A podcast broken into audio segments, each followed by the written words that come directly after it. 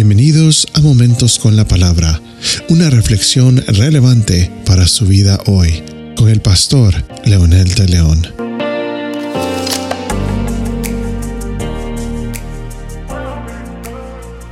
Mientras el hombre no reconozca su necesidad y no reconozca que sus decisiones traen consecuencias, jamás va a prosperar. En el libro de Génesis, como hemos venido mencionando, después de que el hombre se escondió, el hombre y la mujer se escondieron de Dios, cuando Él descendió al huerto, inmediatamente ellos eh, explicaron a manera de excusa por qué razón se habían escondido. Estábamos desnudos, sentimos vergüenza o en otras palabras, este no queríamos que nos vieras porque nosotros descubrimos algo que tú no nos habías dicho, en otras palabras.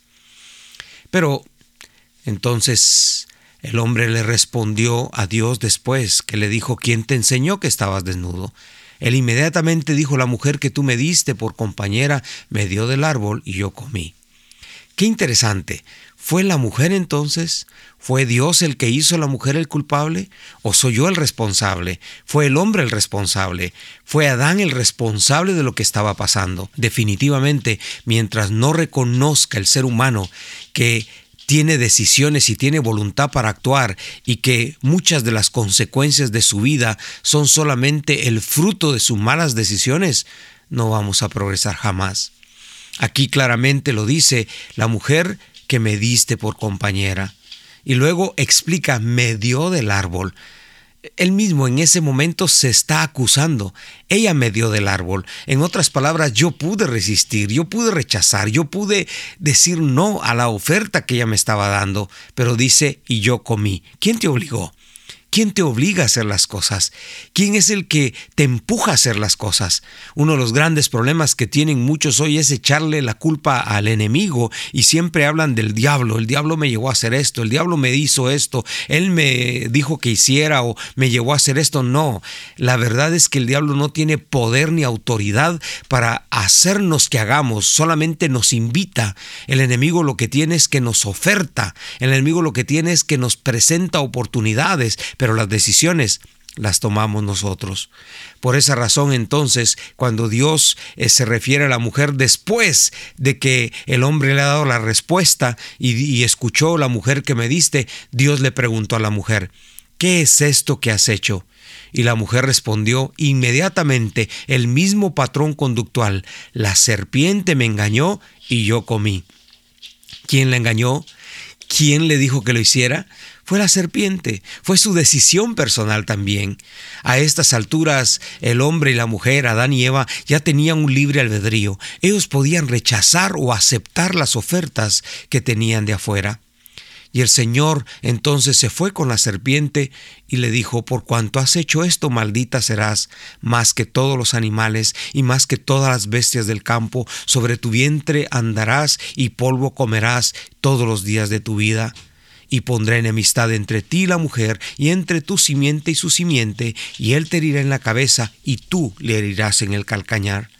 A la mujer dijo, en gran manera multiplicaré tus dolores de parto, en el dolor darás a luz a tus hijos, y con todo tu deseo será para tu marido, y él tendrá dominio sobre ti. Aquí hay una serie de enseñanzas interesantes y repercusiones que hasta la fecha están afectando. Pareciera que hasta ahí Adán quedó librado. Fue la mujer, fue Dios. Pero Dios va con Adán. Él no quedó impune. En ningún momento Dios va a justificar nuestras eh, justificaciones. Entonces dijo Adán, por cuanto has escuchado la voz de tu mujer, y has comido del árbol del cual te ordené diciendo no comerás de él, maldita será la tierra por tu causa, con trabajo comerás de ella todos los días de tu vida. Espinos y cardos producirán y comerás de las plantas del campo. Con el sudor de tu rostro comerás el pan hasta que vuelvas a la tierra, porque de ella fuiste tomado, pues polvo eres y al polvo volverás. Qué interesante cómo Dios condena exactamente la decisión que tomó Adán.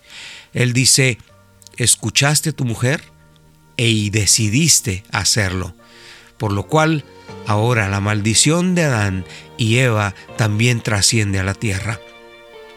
Que Dios nos libre de estarnos justificando siempre de nuestras malas decisiones, porque afectan no solamente nuestra vida personal, afectan a nuestra familia y a nuestra sociedad. Pero qué lindo saber que hay alguien que puede redimirnos. En este tiempo, después de haber tomado malas decisiones, Jesucristo puede ayudarnos, perdonarnos y darnos la fortaleza por su Espíritu Santo para vivir diferente.